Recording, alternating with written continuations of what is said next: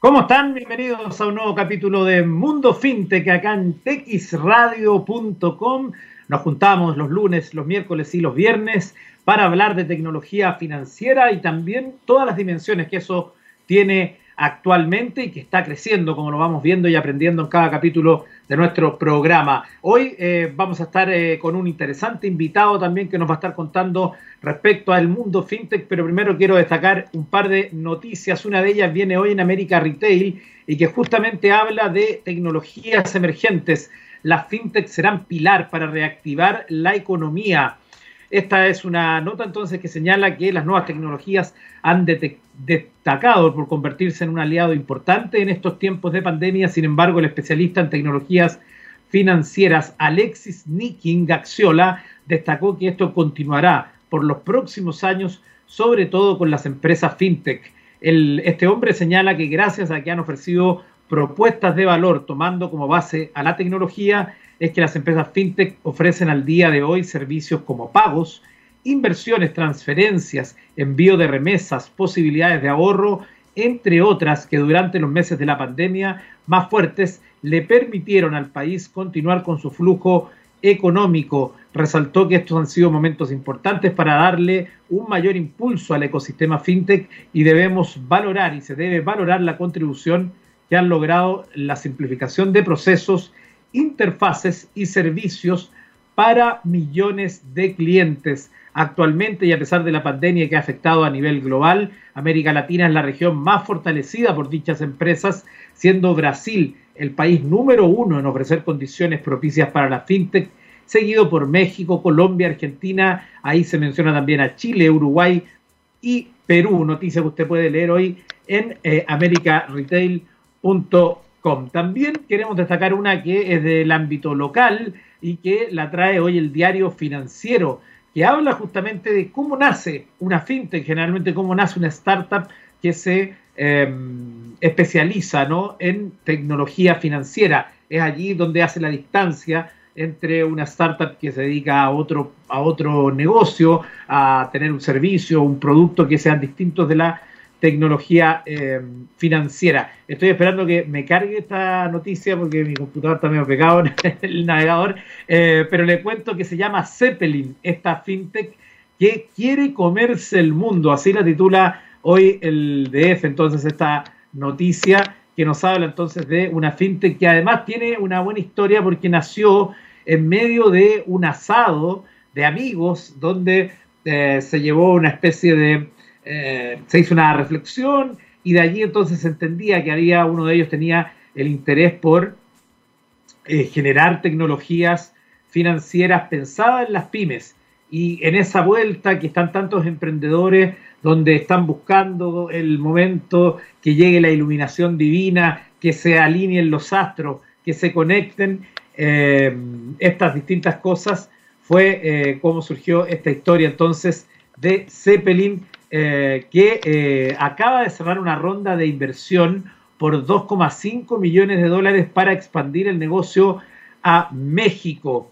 El eh, Family Office de Patricia Angelini, ahí justo se me cargó la noticia, aquí sí, ahí sí, de Patricia Angelini, los fundadores de Corner Shop y el Venture Capital neoyorquino FJ Labs apostaron por esta empresa. Entonces, como les cuento, esta noticia está hoy en el en el diario financiero dice, hace poco más de un mes Sebastián Kreis se instaló en Ciudad de México sin fecha de vuelta.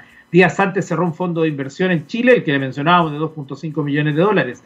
El eh, Family Office de Patricia Angelini, Amarena no dudó en sumarse, tampoco los fundadores de Corner Shop, Ideas Impact BC y Fiji Labs con sede en Nueva York pusieron sus fichas en la firma, al igual que todos los inversionistas de la ronda anterior que cerró en 2019 para echar a andar la operación.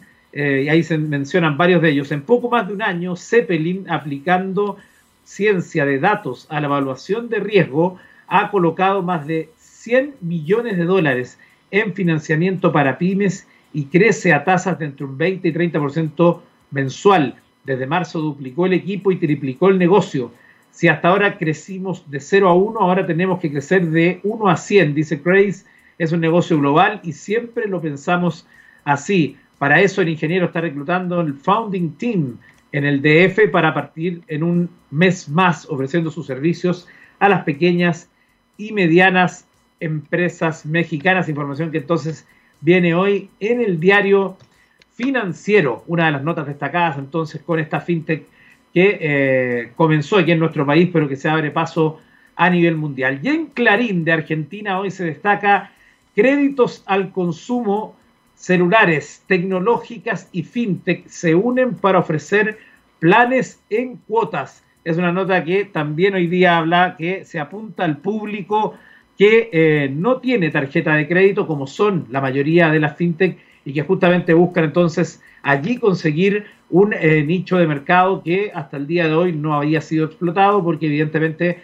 las tradicionales del mundo financiero eh, sabemos que tienen una serie de requisitos donde el riesgo tiene un valor, por lo tanto, una persona u otra, dependiendo de sus ingresos, su patrimonio, su último historial laboral, puede ser más cara respecto a un crédito que otra, y es justamente donde las fintech ahí pueden eh, darnos ganancia. Nos vamos a ir a la música cuando son las 15 con 15 acá en TX Radio, y nos vamos a ir con una canción que me mandó nuestro compañero Gabriel y que no sé si él sabe que coincidentemente hoy esta, esta canción ha conseguido un hito en la música. Bueno, vamos a partir por cuál es Wonderwall de Oasis, esta canción del año 95 con la que vamos a arrancar hoy, pero que tiene justo hoy una noticia que se ha convertido en la primera canción de los 90 en superar por primera vez la barrera de los mil millones de reproducciones en Spotify. Y justamente, coincidente o no, nos vamos a ir a escuchar esta canción entonces, que es un hit en Spotify hoy y que también suena fuerte acá en texradio.com.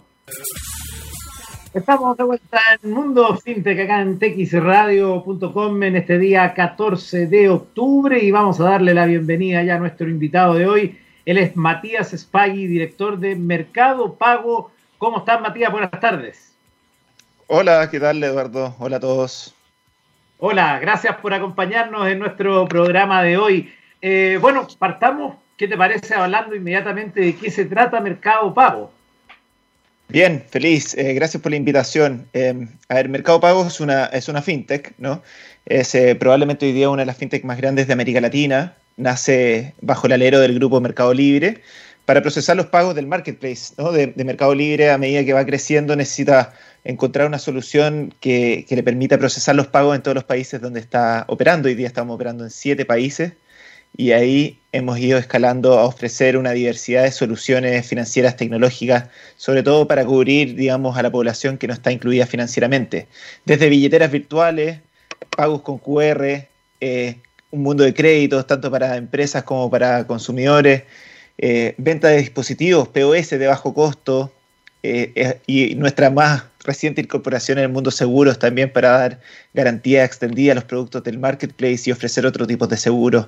Así que estamos cubriendo una diversidad de opciones en estos siete países eh, a, lo largo de los últimos 15 años que venimos, que venimos operando.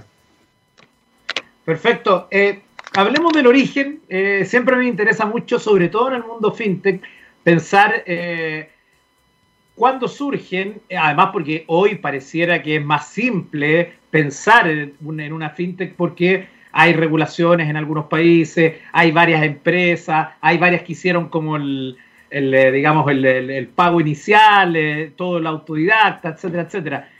¿Cuándo y en qué momento surge? ¿En qué estabas tú? ¿Cuál fue ese momento en que dijeron esto es? Está perfecto. Yo creo que nosotros somos como los, ya los padres o los abuelos de la fintech en, América Latina por la cantidad de años que venimos procesando y, operando. Em, esto no es así, ¿no? Mercado Libre en sus días tempranos, cuando empiezan a ser uno de los primeros inversionistas estratégicos de Mercado Libre fue eBay. ¿no? eBay en su minuto, eh, estamos hablando de Mercado Libre, es una empresa con un poco más de 20 años, Mercado Pago nace casi hace 15, entonces hace 15 años eBay le dice a Mercado Libre, tú a medida de que expandas tu operación en América Latina vas a tener que buscar una solución de pago que te permita ofrecer una experiencia homogénea. Eh, tal como eBay había creado PayPal en su minuto, entonces le dijo tienes que crear tu propio PayPal. Y así nace Mercado Pago, ¿no? Esa es la razón de, por qué nace. Eh, ahora, como, como tú bien dices, eh, el mundo fintech y, la regulación y el acceso, digamos, a la inclusión financiera todavía hay una oportunidad gigante en América Latina. Entonces, más allá de que nacimos como una pasarela de pagos o como una empresa de procesamiento de pagos, hoy día somos una fintech que está buscando democratizar eh, los pagos y, digamos, el acceso a servicios financieros a través de estas distintas verticales que, te mencionaba antes. Perfecto. Eh, hay algo que tú mencionas ahí que probablemente está en el espíritu, en el ADN de la industria fintech, que es justamente poder eh, ofrecer eh, más y mejores alternativas para los consumidores y además pensando en que hay un buen sector de ellos que no tienen el privilegio, para decirlo de alguna manera, de acceder a la banca en cualquiera o en al parcial o totalmente a los servicios que ofrece la banca y que en el fondo termina siendo discriminatorio y además abusivo porque finalmente al haber menos competencia el que pierde es el, consumidor. En ese sentido, las fintech eh, tienen esa como orientación y ADN que eh, justamente requiere, me imagino yo, que también el Estado eh, tenga regulaciones claras para que puedan competir.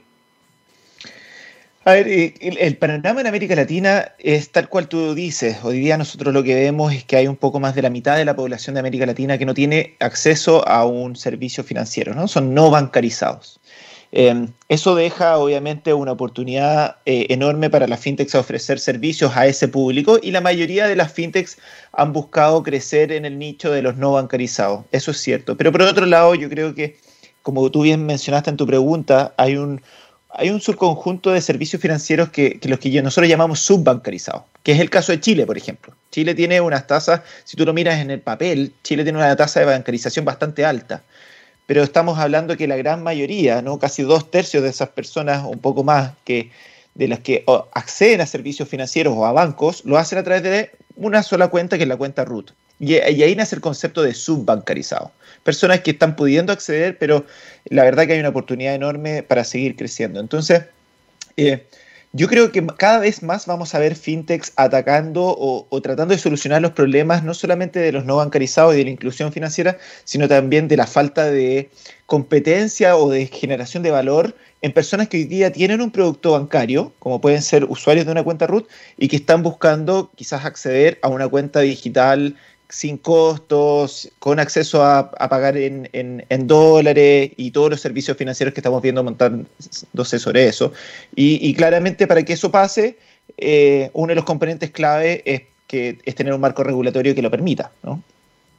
¿Y, ¿Y, qué pasa con ese marco regulatorio? Porque tú, por ejemplo, nos mencionas que ustedes participan o están presentes en siete países, si no me equivoco, eh, y me imagino que las realidades de cada uno de esos países son diferentes, por lo tanto ustedes sí pueden hacer una comparación de qué pasa con Chile respecto a otros países.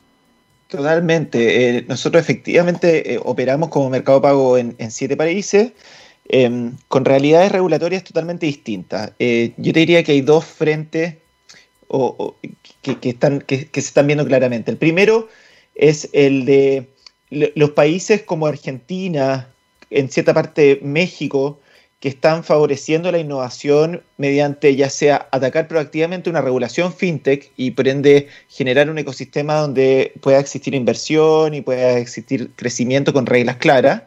Em, y por otro lado, un Chile que yo veo que es un mercado donde le ha costado em, dar un paso quizás hacia la innovación y es un poco más cauteloso, ¿no? donde se regula quizás antes de incluso que exista. Te pongo un ejemplo claro. ¿no? En, la mayoría de los mercados en Latinoamérica, una de las principales herramientas para la inclusión financiera han sido las tarjetas de prepago. Las tarjetas de prepago, por general, son esa herramienta fácil de, de un acceso cómodo para las personas que no tienen acceso a un banco tradicional. En Chile existe una regulación desde el año 2016 de, tarjetas de prepago. Sin embargo, recién ahora estamos empezando a ver las primeras. Y esas primeras tarjetas de prepago, que nacen 3, 4 años después de la regulación, uno, vienen asociados a bancos tradicionales, donde ya el costo regulatorio está, eh, y, es un claro ejemplo de empezar a regular industrias que ni siquiera han nacido. Y ese exceso de regulación coartó en su minuto el, desarrollo de la innovación.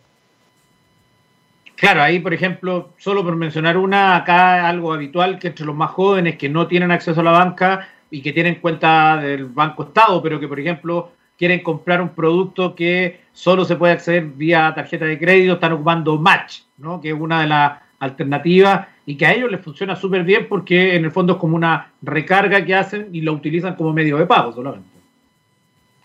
Tal cual, y, ese tipo de innovaciones, como te decía, en el mundo nosotros las vemos eh, mucho más potentes que lo que estamos viendo en Chile. Creemos que la cantidad de opciones tipo match eh, en, mercados como Brasil, México o en Argentina mismo estamos hablando de decenas de empresas y en Chile estamos viendo una o dos y esas una o dos están asociadas a un banco por detrás. Entonces eso te habla que hay claramente una eh, barrera de entrada para estas empresas para ir a competir y ofrecer servicios de valor en ese, en ese nicho. Y voy a tratar de ser, voy a pecar de inocente, de hecho. Eh, ¿Por qué no se avanza? Porque si vemos que si hay alguien que se va a beneficiar de esto, van a ser justamente las personas que probablemente son los mismos de siempre, que son los que son, digamos, dejados de lado porque son riesgosos, porque son vulnerables, porque no logran tener eh, todos los documentos que te pide el banco para otorgarte un crédito o cualquier, cualquier aspecto que tú lo quieras tomar. ¿Por qué cuesta tanto que avancemos en algo que parece del todo lógico y del todo justo, del todo incluso eh, importante justamente potenciando las startups y las pymes que estén en la lógica de, de las soluciones de tecnología financiera. Sí, a ver, yo creo que por un lado quizás Chile en su minuto em, tuvo ciertos temores, digamos, al avanzar. Chile tuvo una mala experiencia, no sé si tú te acuerdas del caso Mis Cuentas, hace mucho tiempo atrás, donde hubo eh, cuando la regulación no era tan exigente como era ahora, hubo un caso donde llamó la atención a este regulador y quizás ahí se nos pasó un poco la mano y, la, forma de regular para ese caso y de exigir em, mató un poco la innovación y quizás como, como tenemos un mercado donde eh, no tenemos un ecosistema emprendedor fuerte y debiésemos tenerlo mucho más, donde tenemos poco capital de riesgo y debiésemos atraernos un poco más, por ahí no habían eh, presiones quizás significativas para avanzar en la regulación. La buena noticia, y yo soy súper optimista, que eso lo vemos cambiando. El, mundo de medios de pago está sufriendo una, transformación radical con todo lo que está pasando con el mundo del procesamiento de las tarjetas de crédito, y, obviamente la pandemia aceleró muchísimo eso, pero también hay un ecosistema completo que tú tienes que, que, que, todos los, eh, digamos, los actores y todos los que, eslabones de esta cadena de medios de pago tienen que poner su parte, que es lo que está pasando con Transbank, por ejemplo, que es lo que se está escuchando hablar de regulaciones de tasa de intercambio y una serie de otros factores que yo creo que nos van a permitir tener un mercado con mucha más competencia y con mucho mayor innovación que finalmente lo que necesitamos. Claro, efectivamente. Estamos conversando con Matías Spaghi, director de Mercado Pago. ¿Está bien pronunciado su apellido, Matías? Está bien, está bien. Ya, perfecto. Oiga, lo invito a una pequeña pausa musical y estamos de vuelta para seguir hablando del mundo fintech. Nos vamos a ir hasta el año 2019 y ahí nos vamos a encontrar con la canción de Black Keys, Low High. Estamos de vuelta en TX Radio. Estamos de regreso en Mundo FinTech en este capítulo del 14 de octubre en que estamos conociendo más de Mercado Pago, hablando con su director Matías Spaghi. Matías, eh, en esta segunda parte y final de nuestra conversación, partamos hablando por los desafíos futuros que tienen ustedes como mercado, mercado pago. Eh, ¿Qué va a pasar de aquí para adelante? Ya llegamos al 2020, ustedes llevan una consolidación de varios años, saben lo que hacen, cómo lo hacen, pero ¿qué, ¿cuáles son esos desafíos que vienen a continuación? Sí, eh, la verdad que todavía, todavía lo que vemos para adelante es incluso mucho más emocionante de lo que hemos hecho para atrás. Em, yo te mencionaba que, Mercado Pago está eh, actuando hoy día en distintos frentes. Eh, hoy pasamos de ser una empresa que ofrecía procesamiento pago online a ofrecer pagos en el mundo físico. Ahí nuestra iniciativa más eh, quizás emocionante que tenemos en el último tiempo es el de la billetera virtual, los códigos QR. Y sobre todo en un contexto donde la higiene y la salud, digamos, se están tomando la agenda, nosotros creemos que esta forma de pago va a llegar para quedarse. Em, lo lanzamos en, Argentina hace un poco más de dos años, em, con, resultados espectaculares. Hoy día tenemos más de 9 millones de personas pagando todos los meses en Argentina. Tenemos más de un millón de comercios que ya están aceptando pago en QR. Y en Chile, digamos, lo lanzamos a finales del 2019, vino la pandemia y ahora estamos relanzándolo con, una serie de marcas grandes que, nos tiene súper, súper contentos. Eh, hoy día lo puedes encontrar en McDonald's, lo vas a poder encontrar en distintas eh, empresas de comida, en estaciones de servicio, en chocolaterías, en un montón de lados. y creemos que eso va a ser una de las ventajas digamos, para los comercios de ofrecer una opción segura para que sus usuarios paguen y también para proteger a sus propios trabajadores, ¿no? Yo creo que va a ser bienvenido. Así que ese por un lado. Y lo, y lo otro que, estamos viendo fuerte es, que, eh, y, salió hace poco ya en la prensa, pero es nuestra eh, intención y nuestro primer paso a ser un emisor de tarjeta de prepago en Chile. Eh, creemos que esta billetera que estamos construyendo, en donde a lo largo de Latinoamérica le, montamos distintos servicios financieros, servicios de inversión, de ahorro, de, créditos, de, pago de cuenta, de servicios, de recargas de celular, eh, necesita una tarjeta por detrás para, para, darle más salida al mundo tradicional y, anunciamos hace poco nuestra intención de convertirnos en un emisor de prepago en Chile. Así que estamos en la última etapa ahí de la, de la licencia de la, con, el regulador. Así que nos tiene súper contento de lo que se viene para Chile. Y en ese sentido, cuando tú mencionas esto, por ejemplo, de la tarjeta, que sería una súper buena alternativa, además, eh, depende de que la regulación haya una regulación fintech general o, que ustedes sean aceptados en la regulación actual de la entidad financiera. Sí, es buena la pregunta. No, no necesita una. Chile no necesita una ley fintech. Chile tiene un esquema donde se regulan por, por digamos, como por divisiones o por áreas, ¿no? Eh, y el mundo de medios de pago está regulado, como te decía antes, desde el 2016, de donde se creó la, ley de prepago. Y, en Chile cualquier fintech puede ser emisor de prepago no bancario. Diría que es un poquito alta los requisitos para hacerlo, pero bueno, nosotros ya estamos, ya pasamos por el, por el calvario, digamos, y estamos terminándolo. Em, pero no es necesaria una ley fintech general para, para convertirse en un emisor de prepago ni ser una billetera virtual en Chile.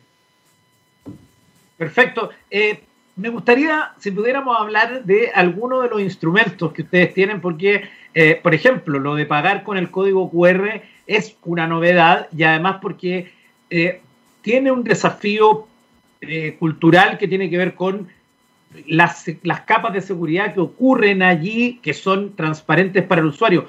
¿Tú nos podrías contar cómo es el proceso desde el minuto cero, en el fondo, cuando una persona llega a comprar una hamburguesa, por ejemplo? Eh, ¿Qué es todo lo que pasa para que podamos de alguna forma darle tranquilidad a la gente que se está encontrando con esta novedad y que diga, ah, ya, no hay problema?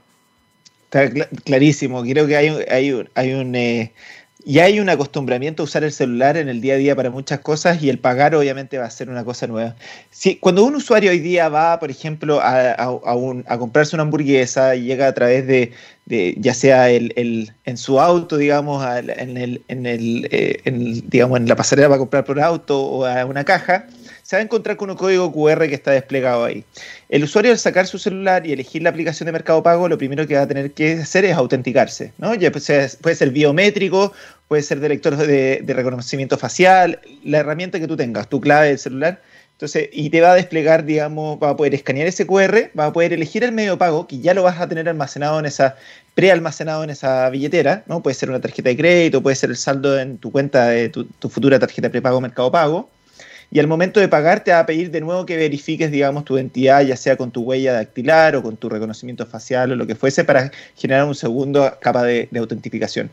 Entonces, es, si, si, yo lo comparo con una billetera normal, ¿no? no una billetera virtual, es muchísimo más seguro. O sea, hoy día para abrir tu billetera y sacar una tarjeta de crédito nadie te está pidiendo dos claves y creo que esto va a ser súper bienvenido. Y es algo, son métodos de, reconocimiento, digamos, ya sea dactilar, facial, que son súper eh, utilizados hoy y creo que van a ser súper bienvenidos para el consumidor. Y pensando ahora en el que vende, eh, digamos, en, tu relación B2B con, con esas personas que tú les prestas el servicio, ¿cuál es el beneficio para ellos? Bueno, pero en el primer lado es la simplicidad de abrirse una cuenta, ¿no? Estamos hablando de que en cosa de minutos pueden registrarse en mercadopago.cl y tener un QR impreso. Esto, esta tecnología le va a dar acceso a los cientos de miles de empresas que hoy día por costo no pueden pagar el dispositivo. Estamos hablando de son dispositivos que se arriendan por más de 15 mil pesos mensuales. Entonces, si es que alguien vende una o dos veces, si es que un vendedor, digamos, esporádico, si es que un kiosquero que vende diario, no, no tiene cómo pagar. Entonces esto es literalmente un papel pegado. Lo otro es que más allá de quitarle el costo del dispositivo, bajamos las comisiones para cobrar en el mundo físico. Cualquier persona que hoy día quiere eh, cobrar, digamos, con un QR, va a pagar un precio de 1% por tarjeta de crédito y 0% para tarjeta de débito, que es menos de un tercio de lo que está cobrando el mercado tradicional. Entonces, le quitamos el costo del dispositivo, le bajamos las comisiones para aceptar pago y lo hicimos fácil para suscribirse, lo que debiese ser una propuesta de valor súper atractiva. Perfecto. ¿Dónde la gente, por ejemplo, sobre todo pensando en, eh, empresas, en tantas pymes que han ido surgiendo eh, de manera eh, exponencial estos meses, muchas formalizándose sobre la marcha, ¿dónde se puede obtener más información respecto a este servicio? Pueden, obviamente, descargarse la aplicación de Mercado Pago, digamos, y ahí van a poder cobrar con un link de pago a través de WhatsApp o imprimir su QR, como les decía antes.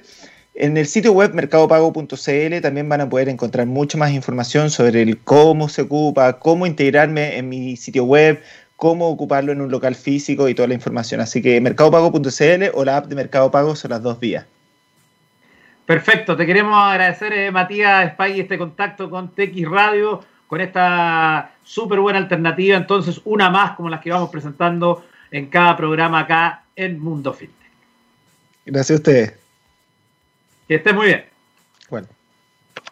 Bueno, y en los últimos minutos queremos destacar y revisar algunas noticias también que vienen del ámbito de la ciberseguridad, que es también algo relevante a la hora de hablar de la tecnología. El último Patch Tuesday de Windows 10 corrige una vulnerabilidad que puede ser explotada con un ping de la muerte.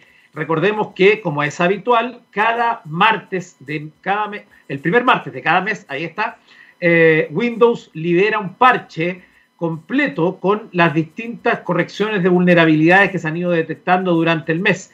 Esto es muchas veces transparente para el usuario porque, por ejemplo, cuando un día usted apague su equipo, le va a decir eh, actualización, etcétera, etcétera, actualizar y apagar. Bueno, esa actualización es muy importante, es crítica porque justamente allí es donde Windows instala la nueva versión eh, con la corrección de errores. Bueno, aquí se habla entonces que dentro de este nuevo Patch Tuesday, como se conoce ya tradicionalmente, hay 87 vulnerabilidades que fueron corregidas, problemas que afectaban tanto al sistema operativo en sí como a otros productos de la compañía. La más preocupante de todas es la identificada como CB corta E 2020 16898, un error crítico de ejecución de código remoto que podría provocar uno de los ataques de red más antiguos, el conocido como ping de la muerte o ping of death.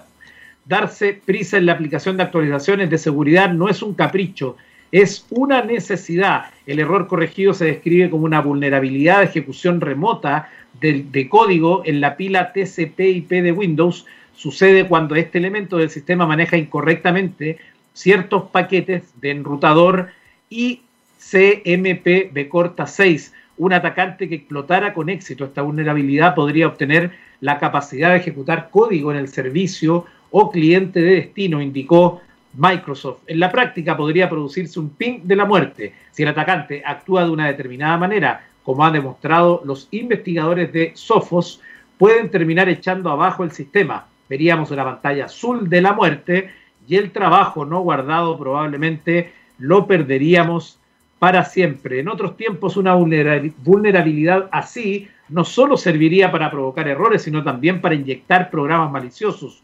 Tanto Microsoft como Sophos han intentado revelar la información justa sobre esta vulnerabilidad, pero que es más previsible que haya ciberdelincuentes trabajando duro para explotar esta vulnerabilidad, dado su difusión tras el Patch Tuesday.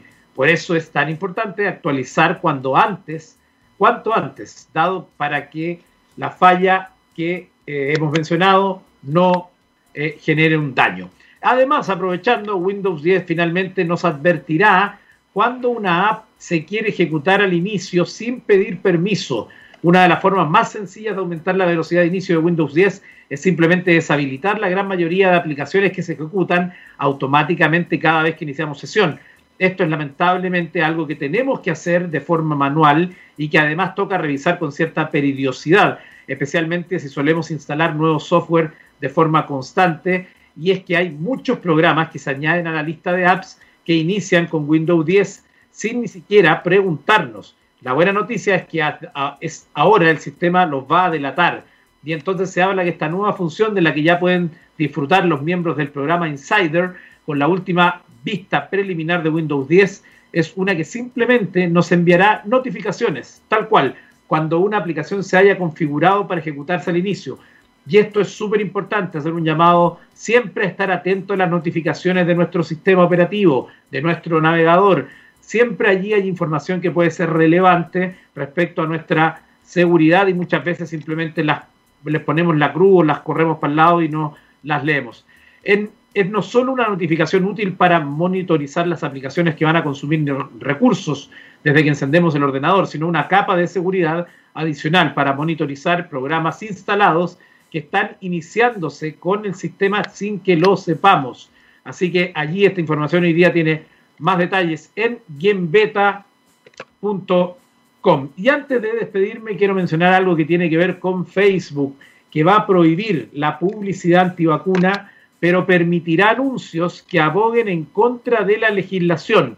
Esa es la información que se ha dado a conocer ayer por parte de Facebook, que ha actualizado sus políticas sobre, comillas, el discurso de odio o incitación al odio, avisando, por ejemplo, que ahora no está permitido el contenido que niegue o distorsione el holocausto.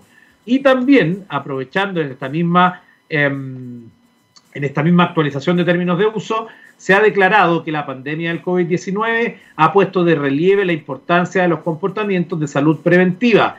Y entonces, a raíz de esto, añaden que aunque los expertos en salud pública estén de acuerdo en que no tendremos una vacuna COVID-19 aprobada y ampliamente disponible por algún tiempo, hay medidas que la gente puede tomar para mantenerse saludable y segura.